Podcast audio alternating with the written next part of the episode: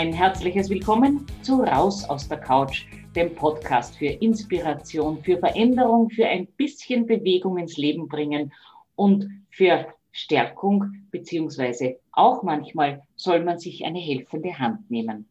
Und wenn Sie jetzt gerade gemütlich in der Couch sitzen, zu Hause oder im Büro, dann sollten Sie jetzt besonders die Ohren spitzen, denn heute haben wir eine ganz besondere Gesprächspartnerin, nämlich die Schrankflüsterin.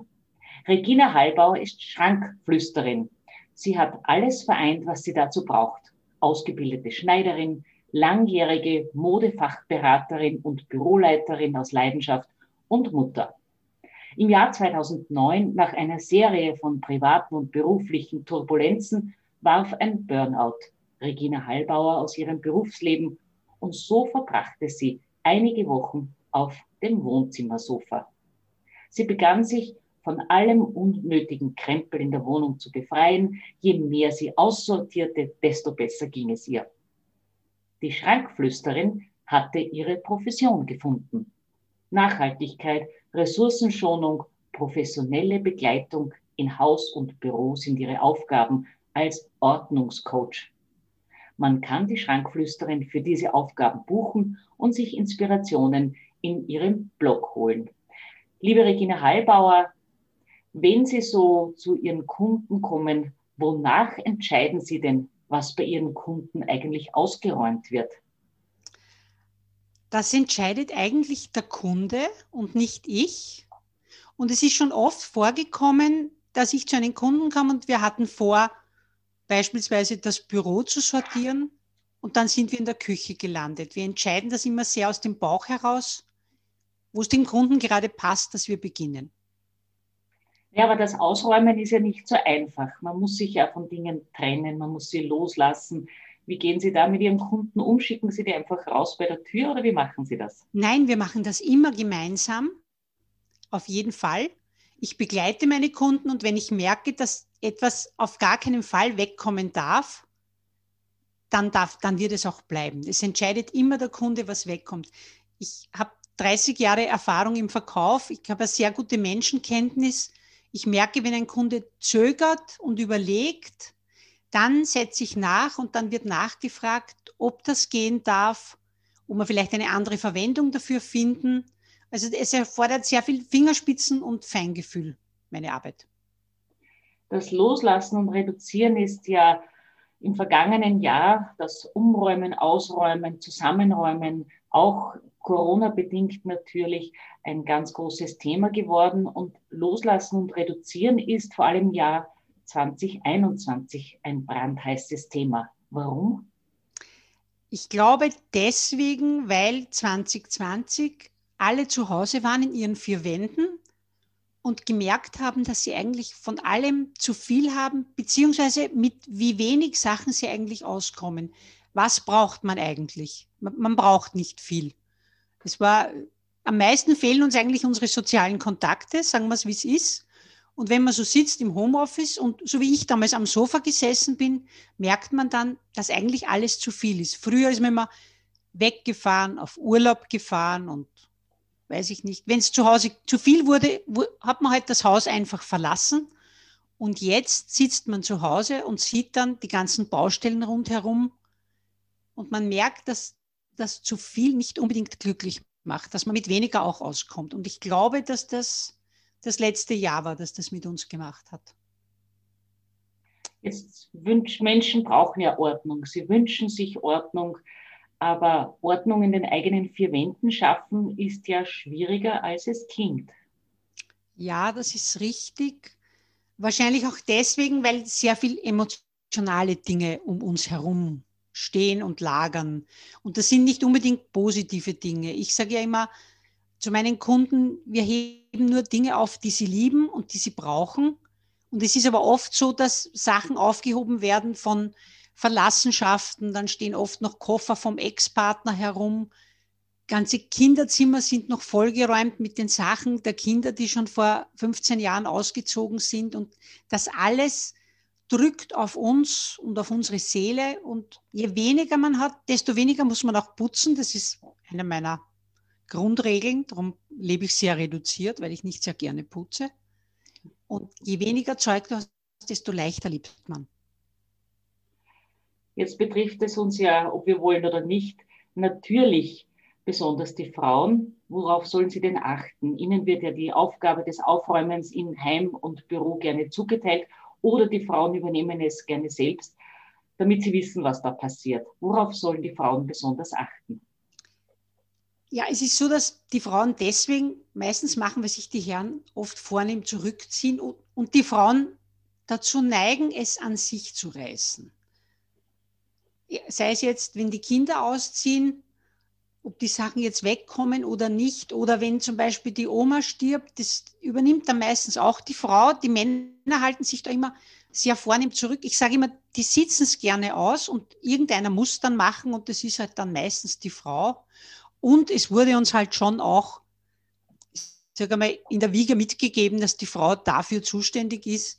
Und es buchen mich auch meistens Frauen, auch wenn die Männer jetzt die Unordentlichen sind, weil den Männern ist es schlicht egal, ob sie jetzt viele Dinge horten oder nicht. Meistens stört es die Frauen. Ja. Und worauf sollen sie jetzt achten? Oder sollen sie die Männer einladen, mitzumachen? Was ist so Ihre Erfahrung, Ihre Empfehlung? Also meine Erfahrung ist, selbst zum Ausmisten zu beginnen. Es ist mit, mit Gewalt geht bei niemand anderen was. Also seine eigenen Sachen auszusortieren und mit der Zeit beginnen dann auch die restlichen Familienangehörigen auch loszulassen. Seien es jetzt die Kinder, die Partner.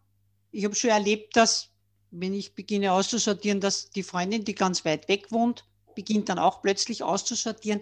Es ist so ein Prozess, der irgendwie möglicherweise ansteckend ist. Anders kann ich es nicht formulieren. Aber ich würde einfach meine Sachen reduzieren, die mich belasten und die ich nicht mehr brauche oder die nicht mehr zu meinem Leben passen, sagen wir so.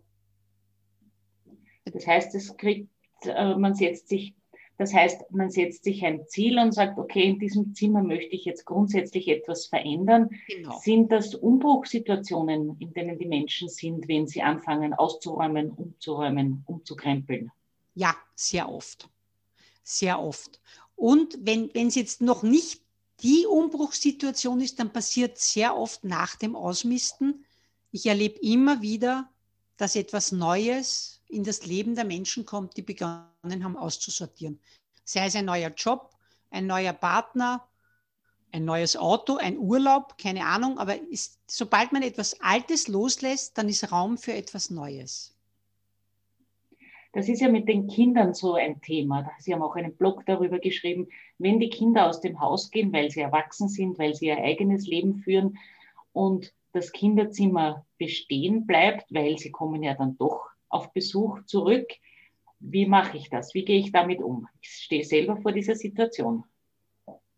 Also ich habe bei meinem älteren Sohn habe ich begonnen, das Zimmer auszumisten. Ich glaube, da war er gerade einmal zwei Tage oder drei Tage ausgezogen.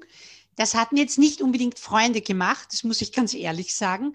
Aber wenn man das ganze alte Papier aus, der, aus dem Zimmer entfernt, die ganzen Posters habe ich heruntergerissen und er ist gerne bei mir ein gern gesehener Gast, nur er wird wahrscheinlich nicht mehr bei mir einziehen und darum, es ist meine Wohnung und ich habe dadurch auch das Recht, äh, mir ein Zimmer nach meinen Vorstellungen zu gestalten.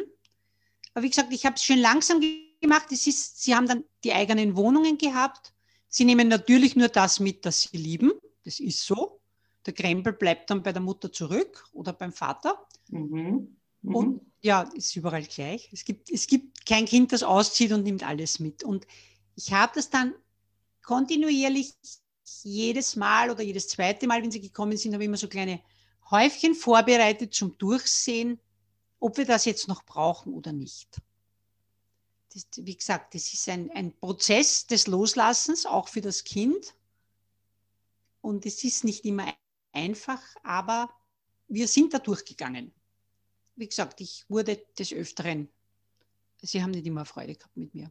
Vor allem, man hört dann so Sachen wie, Mama, du wohnst auf 140 Quadratmetern, da wird doch für meine paar Säcke mit Bekleidung Platz sein. Was ja, antworten Sie da? Äh, es ist jetzt, sein Zimmer ist jetzt mein Büro geworden. Ich sitze jetzt hier im ehemaligen Kinderzimmer meines Sohnes und habe hier mein Büro. Und aus dem anderen Kinderzimmer mache ich jetzt wahrscheinlich einen begehbaren Kleiderschrank. Von dem habe ich immer geträumt. Schön, das führt uns ja gleich zum Thema der berühmte Kleiderschrank. Er ist immer zu voll und es ist trotzdem zu wenig drinnen. Ähm, was mache ich denn mit meinem Kleiderschrank, ob jetzt begehbar, mobil oder wie auch immer? Was empfiehlt die Schrankflüsterin? Also ich würde einmal, optimal wäre einmal alles rauszunehmen und zu sortieren. Es stellt sich oft heraus, dass in den Kleiderschränken jetzt nicht drei beige Shirts drinnen sind, sondern vielleicht sogar 20. Das erlebe ich bei meinen Kunden immer wieder. Ich habe schon bei einem Herrn einmal 100 Paar schwarze Socken gefunden, in jeder Ecke ein Paar. Und ab dem Moment, wo man es konzentriert hat, sieht man dann einmal die Masse an Kleidungsstücken, die man so besitzt.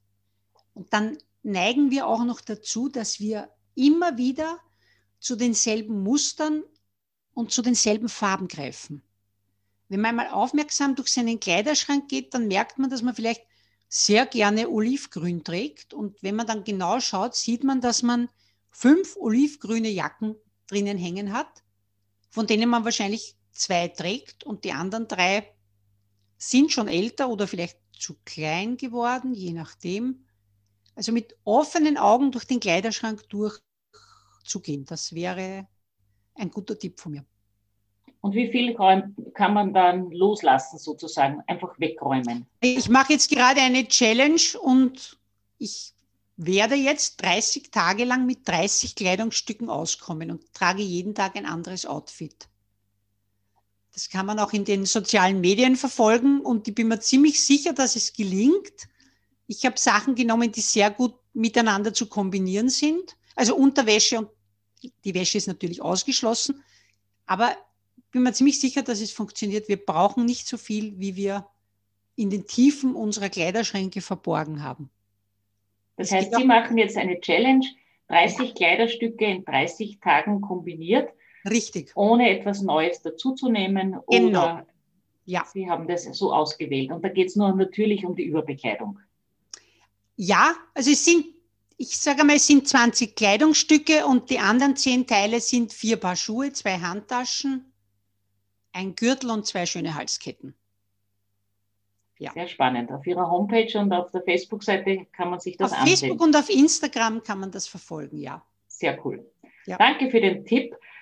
Gerne. Jetzt haben wir schon über Kindererinnerungen, Fotos, Kuscheltiere, Lieblingstassen. Das sind alles so Erinnerungsstücke, die alle Emotionen in sich tragen. Wie gehen Sie denn damit um? Also ich empfehle es jedem Kunden und ich habe es auch selber. Ich habe eine Erinnerungskiste und in dieser Kiste sind meine Erinnerungen aufbewahrt. Diese Kiste schaue ich in Abständen immer wieder durch, meistens also so einmal im Jahr oder wenn was Neues dazukommt. Es sind nicht immer alle Erinnerungen gleich wichtig. Es wird mit den Jahren verschiebt sich das ein bisschen. Und ja, und ich habe eine Kiste voll reicht eigentlich. Es gibt Situationen, wo man gar keine Erinnerungen aufbewahren kann. Von meinem Papa zum Beispiel habe ich ein Erinnerungsfoto, das steht auf meinem Kamin, weil er sehr gerne bei uns beim Kamin immer gesessen ist. Das heißt, mein Papa ist immer bei mir. Und ich würde diese Erinnerungsstücke auch ausstellen. Also jetzt nicht am Dachboden im, oder im Keller aufbewahren, sondern sie ausstellen. Entweder eine Collage machen mit den Fotos oder der Teddybär darf im Gästezimmer sitzen, aber nicht im Keller und nicht am Dachboden, weil das ist keine Wertschätzung für Erinnerungsstücke. Es gibt Menschen, die bewahren fünf Kisten Erinnerungsstücke von der Oma im Keller auf und das ist für mich keine Wertschätzung. Wenn, dann soll es bei mir in meinen Lebensraum integriert sein. Das ist ein sehr schöner Gedanke und das empfehlen Sie auch Ihren Kunden, wenn Sie ja. sagen, ah, da habe ich von der Oma diesen alten Teddybären, ja. so wie ich auch genau. einen sitzen habe. Ja, also mein Teddybär war 25 Jahre lang am Dachboden und ich habe ihn letztens gefunden und der sitzt jetzt bei mir im Gästezimmer, der darf dort wohnen. Okay, danke für diesen schönen Tipp. Dieser Just Do It Spirit, wo spürten Sie denn die Wirkung? Wo spüren Sie die Selbstwirksamkeit der Frauen, wenn sie Ordnung machen zu Hause und vielleicht auch in ihrem Leben? Also ich spüre es aktuell sehr stark in meinem Umfeld, auch wahrscheinlich seit dem letzten Jahr, wo, wo, seit dem letzten Jahr, wo sehr viele Frauen so irgendwie raus aus der Komfortzone gegangen sind und irgendwelche Dinge gestartet haben, die sie vorher gar nicht für möglich gehalten haben. Also ich habe da so mein, im Hinterkopf so mein Projekt E-Tausch, dass ich so meine Dienstleistung gegen andere Dienstleistungen tausche, wo mir jeder gesagt hat, das wird nicht funktionieren. Willst du das Geld abschaffen? Nein, das will ich nicht. Aber aus der Komfortzone rauszugehen und ich habe jetzt schon einige Male die Erfahrung gemacht, es funktioniert tatsächlich. Ich sage immer, man soll, Fragen kostet nichts. Mehr als dass die Person Nein sagt oder der Betreffende Nein sagt, kann nicht passieren. Aber Fragen kostet nichts. Einfach mal machen, es könnte ja gut werden. Das ist so mein Leitspruch. Sie haben ja sehr, sehr viele Erfahrungen. Jetzt freuen wir uns schon auf fünf Profi-Tipps von der Schrankflüsterin. Nämlich meine Frage ist, oder welche Tipps haben Sie, wie beginne ich beim Ordnung machen? Also das Wichtigste ist einmal aussortieren und reduzieren. Das ist immer so das Schmerzhafteste, aber es wird keine Ordnung entstehen, so viel, solange zu viel Zeug vorhanden ist. Dann ist noch ein ganz wichtiger Tipp, dass alle Dinge einen fixen Platz brauchen. Das erleichtert auch das Zusammenleben mit der Gemeinschaft sehr, wenn jeder weiß, wo alles auffindbar ist. Dann der dritte Tipp wäre, behalte nur, was dich glücklich macht. Dann für jedes neue Teil muss ein altes gehen. Das betrifft auch den Kleiderschrank. Also wenn eine neue Hose kommt, dann muss eine alte gehen. So wird es nie zu viel. Und dann habe ich noch die fünfte, wäre dann die 15-Minuten-Regel. In 15 Minuten durch das ganze Haus gehen und herumliegende Sachen mitzunehmen und wieder an den angestammten Platz zurückzubringen. Und so gelingt es eigentlich sehr gut, Ordnung zu halten. Sehr, sehr konkret und ganz einfach umzusetzen. Ja. Manchmal heißt es einfach auch gewusst wie. Genau. Wir dürfen ein bisschen was Persönliches haben wir von Ihnen ja schon erfahren, aber im Wordrap geht es noch um Ihre Persönlichkeit. Bitte um Ihre kurzen Antworten auf die Fragen, lachen muss ich? bei meinem Perserkater. Er ist eine Persönlichkeit. Also ich lache jeden Tag über ihn. Er ist ein sehr spezielles Tier. Ärgerlich werde ich. Ärgerlich werde ich, wenn mich jemand für dumm verkauft. Und bei Ungerechtigkeit, da werde ich auch sehr ärgerlich. Mutig bin ich. Mutig bin ich seit fünf Jahren, jeden Tag. Seit ich mich selbstständig gemacht habe, springe ich einmal wöchentlich über meinen Schatten und mache etwas, was ich vorher noch nie gemacht habe. Und glücklich macht mich? Meine Familie und meine Freunde. Das schätze ich jetzt nach dem letzten Jahr noch viel, viel mehr, als ich es vorher geschätzt habe. Haben Sie auch ein Lebensmotto, das Sie begleitet oder anleitet? Es darf auch leicht gehen. Herzlichen Dank, Regina Hallbauer. Als Schrankflüsterin haben Sie uns eingeführt in Themen, wie schaffe ich Ordnung, wie trenne ich mich, wie verabschiede ich mich von Dingen. Sie haben Ihre Profession gefunden. Nachhaltigkeit, Ressourcenschonung, professionelle Begleitung in Haus und Büro sind Ihre Aufgaben als Ordnungscoach. Und man kann die Schrankflüsterin für diese Aufgaben buchen, sich Inspirationen und Anregungen auch in Ihren Blog holen. Mehr Informationen zur Schrankflüsterin gibt es auch in der Showpage dieses Podcasts. Und ich bedanke mich sehr, sehr herzlich für dieses konkrete, spannende, interessante Gespräch, liebe Regina Hallbauer. Und allen Hörerinnen und Hörern wünsche ich ein kraftvolles Frauenleben.